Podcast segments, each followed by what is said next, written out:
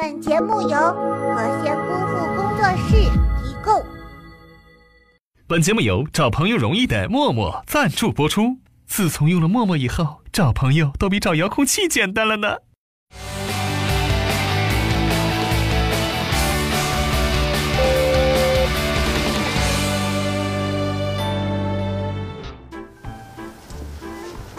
哎，哥玩啥呢？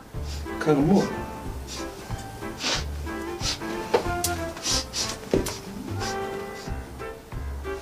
啥味儿啊？你几天没洗头发了？我刚洗的头啊！哎呦我的妈呀，好像啥玩意儿烂了。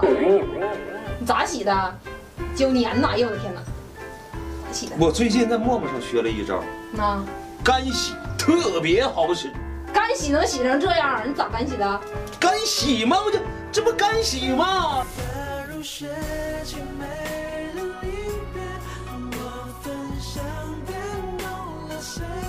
哎我同学，哎呦我去！挺好的吗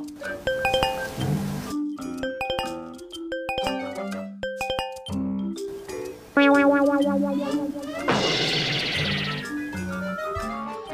小学们，大家好，我是包大人，欢迎收看今天的就文艺箩筐奇葩趣闻。永久的每周六的中午十二点，我们都会在公众微信账号“和仙姑父”视频里面放千元红包的，赶紧去抢吧！好了，看看今天发生哪些糗事儿了。今天是四月一日，没，就是愚人节，也就是那个你可以肆意的坑队友，并且不会挨骂的节日。愚人节呢，又叫做万愚节、幽默节，是十九世纪末从西方引进过来的。但是到目前为止，没有任何一个国家承认愚人节是一个法定的假日。我就纳闷了，愚人节竟然不放假，人与人之间最基本的信任呢？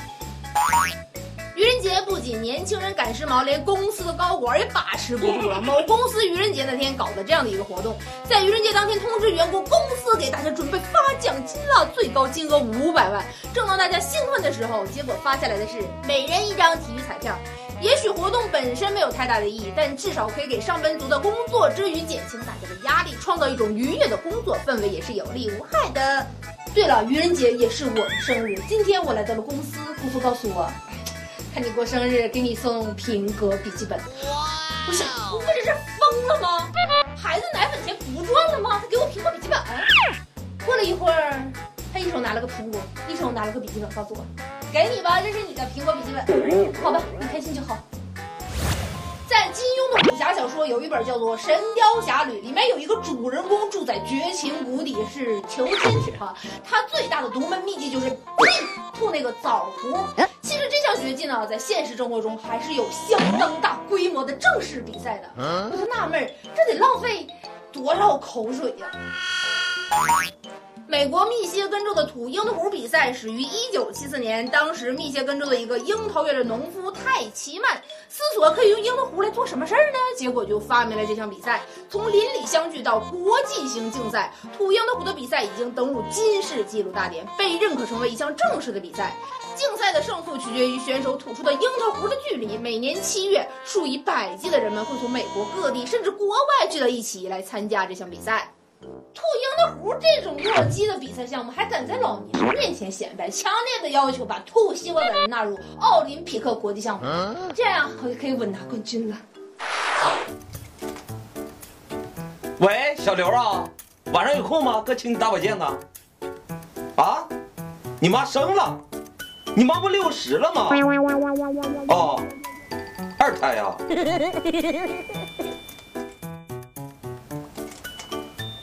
喂，张，有空吗？一块儿上哪去啊？啊？开车呢？喝酒了？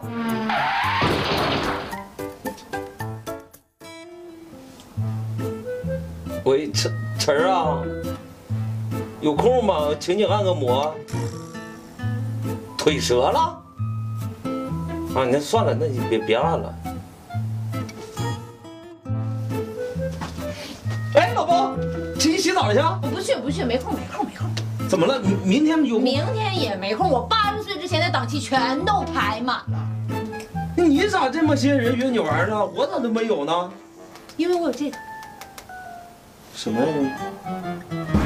用陌陌找朋友，每天都有 party 约。再强调一遍，四月一日是我的生日，不管你们信不信，礼物是一定要到位的。我一直觉得，能生在这天啊，是老天跟我开了一个玩笑。